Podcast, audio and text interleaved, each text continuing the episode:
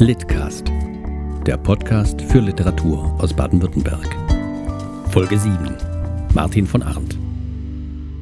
Martin von Arndt hat Literatur, Religionswissenschaft und Psychologie unter anderem in Saarbrücken, Budapest und Würzburg studiert und ist seit über 20 Jahren im Vorstand des Verbands Deutscher Schriftstellerinnen und Schriftsteller in Baden-Württemberg, dessen Doppelspitze er seit 2017 angehört. Martin von Arndt hat zahlreiche Romane, aber auch Sachbücher und Theatertexte veröffentlicht und lebt als Schriftsteller, Musiker und Dozent unweit von Stuttgart. Für Litcast liest Martin von Arndt den Prolog des zweiten Bandes der mittlerweile schon dreibändigen Reihe um den Ex-Kommissar Andreas Eckhardt. In Rattenlinien geht es um ein dunkles Kapitel deutscher Nachkriegsgeschichte. Freund und Feind sind schwer zu unterscheiden und wer nicht aufpasst, gerät unter die Räder der Macht. Hammel weinen, wenn sie ahnen, dass sie zur Schlachtbank geführt werden.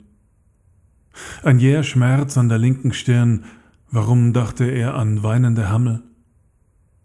Weil ihm selbst Flüssigkeit aus den Augen rann, weil seine Mutter ihm von den Hammeln erzählt hatte und er immer an seine Mutter dachte, wenn er seinen Tod erwartete, oder weil die Stille nach dem Schlag beruhigend war wie ein Wiegenlied. Der Schmerz am Stirnknochen, Ansonsten fühlte er sich merkwürdig leicht, sah für einen Moment den Himmel über sich, der sich hell aus den Silhouetten der Häuserdächer herausschälte.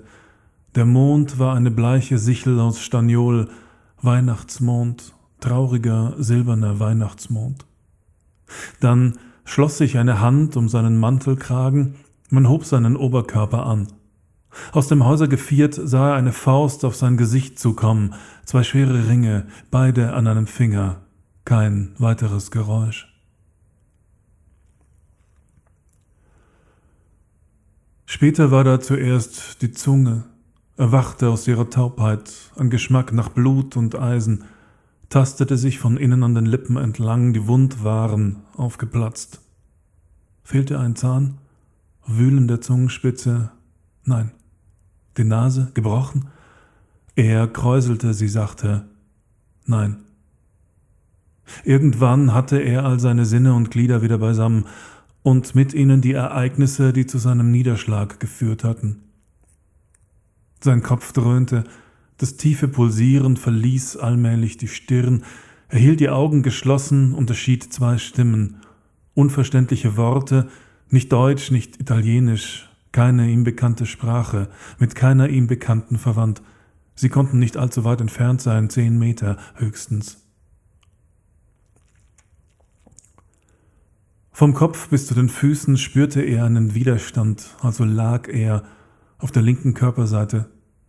Er fühlte die Fesseln in seine Handgelenke einschneiden, die Beine konnte er frei bewegen, die Hände waren hinter dem Körper zusammengebunden. Er begann zu blinzeln, sah zwei Männer vor sich an einem Tisch sitzen, lang und schlaksig, Wintermäntel, Atemwolken vor dem Gesicht. Vom Größeren nahm er einen Blick auf, der sah zum Kleinen hin, dann schauten beide zu ihm, grinsten, zuckten mit den Schultern, fingen wieder an zu reden. Sie spielten Karten. Er sah sich um, soweit das seine Lage zuließ. Er befand sich in einem holzverkleideten Raum, sehr grob behauenes Holz, eine Hütte, durch die Ritzen pfiff der Wind, eine Tür ihm gegenüber hinter dem Tisch, ein Fenster halb verrammelt, er sah ein wenig Licht eindringen, schwer zu sagen, ob das der Mond oder die Morgendämmerung war. Er machte eine Bewegung, um sich auf den Ellbogen abzustützen, die Schmerzen im Kopf ließen ihn zurückprallen. Die Männer lachten. Es verging einige Zeit, bis er sich unter Zuhilfenahme von linkem Knie und rechtem Fußgelenk abermals aufzurichten begann. Sein Gewicht ruhte jetzt auf dem linken Ellbogen. Wer seid ihr? Fragte er auf Italienisch. Keine Reaktion. Was wollt ihr? Die beiden spielten ungerührt weiter, aber sie sprachen nicht mehr. Geld. Wollt ihr Geld? Noch immer Schweigen. In der Ferne hörte er einen Hund anschlagen. Versteht ihr mich überhaupt? Er wiederholte seine Frage auf Deutsch, schließlich auf Englisch. Die Männer sahen einander an, der Größere stand auf, kam auf ihn zu und gab ihm eine Ohrfeige. Sie war so stark, dass er zurückprallte, mit dem Hinterkopf gegen eine Holzkante fiel und zum zweiten Mal das Bewusstsein verlor.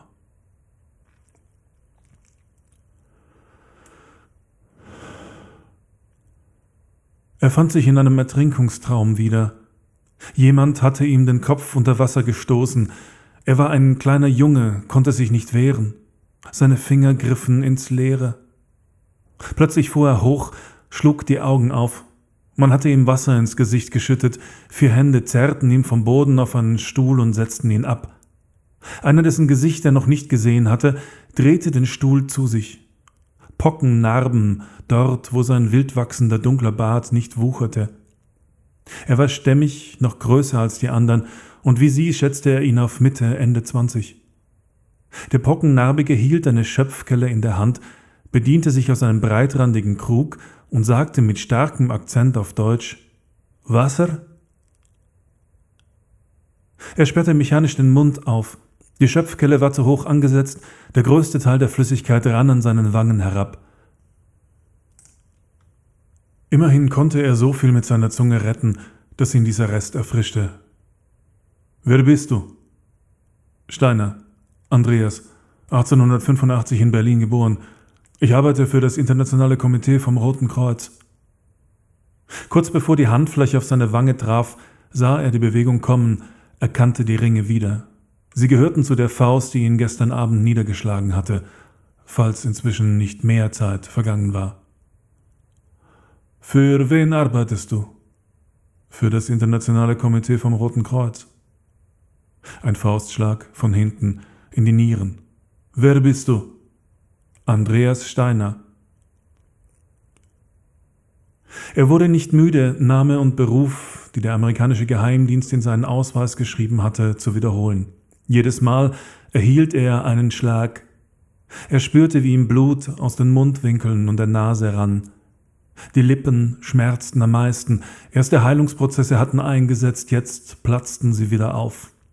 Er atmete flach gegen die Schmerzen in den Nieren an. Sein Standvermögen war noch immer brauchbar. Vielleicht lag es schlicht daran, dass er zahlreiche Gestapo-Verhöre überlebt hatte.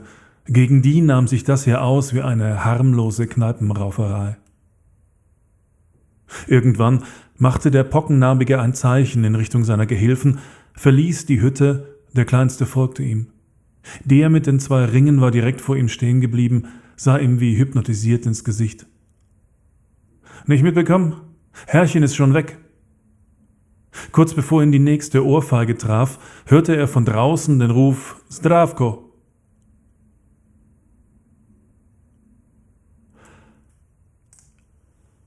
Allein zurückgeblieben, zerrte er an dem Seil, die Verschlingungen um die Handgelenke saßen fest, aber er spürte eine Bewegung zwischen dem Knoten rechts und dem links. Dazwischen hatte er jetzt zehn, vielleicht fünfzehn Zentimeter Leine. Als die Tür wieder aufging, sah er, dass der Morgen noch nicht dämmerte. Es war der Mond, der durch das Fenster schimmerte. Dann kehrten die Männer wieder, bauten sich vor ihm auf. Der Pockennarbige sagte etwas, Zdravko zog ein Messer, schnitt ihm Mantel und Hemdärmel bis zur Armbeuge auf. Sein Chef klopfte die Venen am Unterarm ab. Schau, schau, Opa ist kein Kostverächter, sagte er in fehlerfreiem Deutsch, aus dem nur der Akzent hervorstach. Diese Schläuche haben guten Stoff gekostet. Länger nicht mehr drauf gewesen haben, Sollen wir dir etwas Gutes tun? Kleines Wahrheitsserum? Nein! Nein! schrie er, während ihn zwei Männer auf dem Stuhl bändigten und der Chef eine Spritze aufzog. Das Opiat, das man ihm in die Blutbahn jagte, nahm umgehend seine wühlende Arbeit auf. Ihm brach der Schweiß aus, er warf sich hin und her. Doch entweder lag es am jahrelangen Entzug oder sie hatten ihm zu viel gespritzt. Momente später der Chef hatte kaum begonnen, die Fragen nach seinem Namen und Auftraggeber wieder aufzunehmen, wurde er ohnmächtig und erschlaffte in den Händen seiner Entführer. Er kehrte mit einem Schrei in die Gegenwart zurück. Der Kleinste war mit ihm allein in der Hütte, saß am Tisch, las in einer Zeitung. Dann sah er zu ihm her, spuckte einige Worte zwischen den Zähnen hervor und drehte den Stuhl um, so dass er ihm den Rücken wies.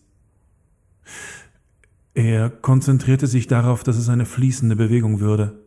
Er ließ die Handfesseln übers Gesäß in die Kniekehlen gleiten, wälzte sich aufs Kreuz und schob die Hände unter den Stiefeln hindurch. Er winkelte das rechte Bein an, hiefte sich in die Hocke, dann stürzte er nach vorn und schlang dem Überrumpelten das lose Zwischenstück seiner Handfessel um den Hals. Er zog zu. Der andere ruderte auf seinem Stuhl, griff nach dem Seil, konnte dessen Spannung nicht lockern. Eine heftig ausgeführte Drehbewegung riss beide zu Boden. Zwar kam er unter seinem Entführer zu liegen, doch zog er weiterhin mit aller Kraft zu. Ein Röcheln, eine Spannung, die den Leib vor ihm durchfloss, dann erlosch jede Bewegung, wurde das Gewicht, das auf ihm ruhte, schwer und immer schwerer.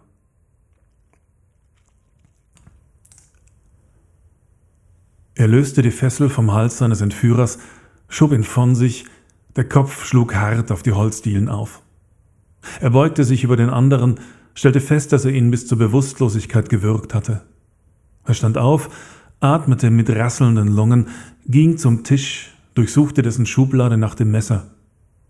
Nachdem er fündig geworden war, schnitt er seine Fesseln mit einiger Mühe auf, griff nach dem Krug, trank, ließ etwas von dem Wasser über seine aufgeschürften Handgelenke fließen. Er tastete seinen Entführer nach Schusswaffen ab, fand keine, ging ans Fenster und hob eines der morschen Holzbretter an. Draußen war es taghell, soweit er sehen konnte, niemand, um ihn herum offenes Gelände. Zurück am Tisch nahm er das Messer an sich und bewegte sich langsam auf die Tür zu. Sie war verschlossen, ließ sich aber über und unter dem Schloss leicht andrücken. Er holte zwei Meter Anlauf, rammte die Tür auf und begann zu rennen. Herz und Blutkreislauf waren träge Tiere, kamen kaum hinterher. Er hörte sich selbst japsen. Wenigstens hielt die Wirkung des Morphiums seine Schmerzen im Griff. Er jagte 50, 60 Schritte über einen offenen, verschneiten Hügelkamm abwärts in die Deckung einer zweiten, kleineren Hütte. Dort versuchte er zu Atem zu kommen, umklammerte das Messer fester. Er drehte sich um eine Hausecke und hörte eine Stimme rufen Stravko, Nalievo. Das Durchladen zweier Pistolen. Sie hörten den Litcast, den Podcast des Förderkreises Deutscher Schriftsteller in Baden-Württemberg. Weitere Informationen finden Sie im Netz unter schriftsteller-in-bavü.de.